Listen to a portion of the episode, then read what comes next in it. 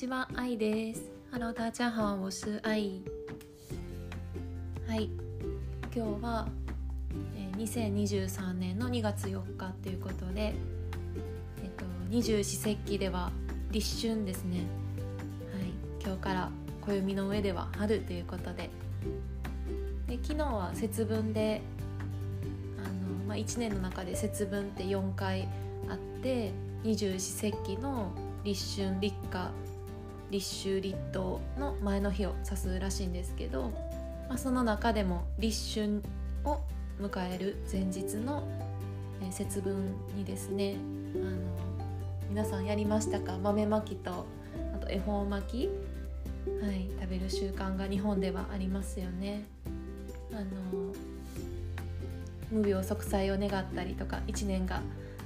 ね、あの幸せに過ごせるようにっていうことでやったりもしますけど、まあ、私はちょっと一人だったので今年は何もやってないんですけれど、はい。まあ、日本ではこの立春からまた新しい1年っていう考えがあって、はい、私も新たな1年を迎える気持ちでまた今日から頑張ろうと思います。そうなんですよ。日本ではこの立春からなんていうんですか運勢も変わるとかっていう風に言われてるそうでまあちょっと最近うまくいってなかったなっていう方にも、はい、ちょっとずつ、えー、と気候が春を迎えるのと同じように気持ちも暖かく晴れやかになっていくんじゃないかなと思います。はいでまあ、立春迎えるっていうことでこれから暖かくはなっていくんですけれどもまあ、まだ2月で寒さも残るしあの季節の変わり目っていうことで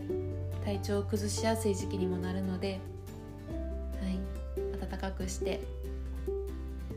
風邪などひかれないようにお過ごしください。はい、私はあの仕事の関係もあってあの薬膳とか養生とか、まあ、ちょっとあと漢方とかもあのまあ、自分がもともと興味もあってっていうところもあるんですけどあお腹が鳴った。すいません。はい。あの薬膳とかその養生漢方について結構あの日々勉強というかあのすごく好きで見てたりするのでなんかそういったところも皆さんと共有できたらなと思っています。はい。この季節の変わり目は邪気が入りやすいっていうふうに言われてるので、まあ、風邪だったりもそうなんですけど体調の変化に皆さんもご注意ください。はい。今日明日は土日で週末ですね。皆さんは何か予定ありますか？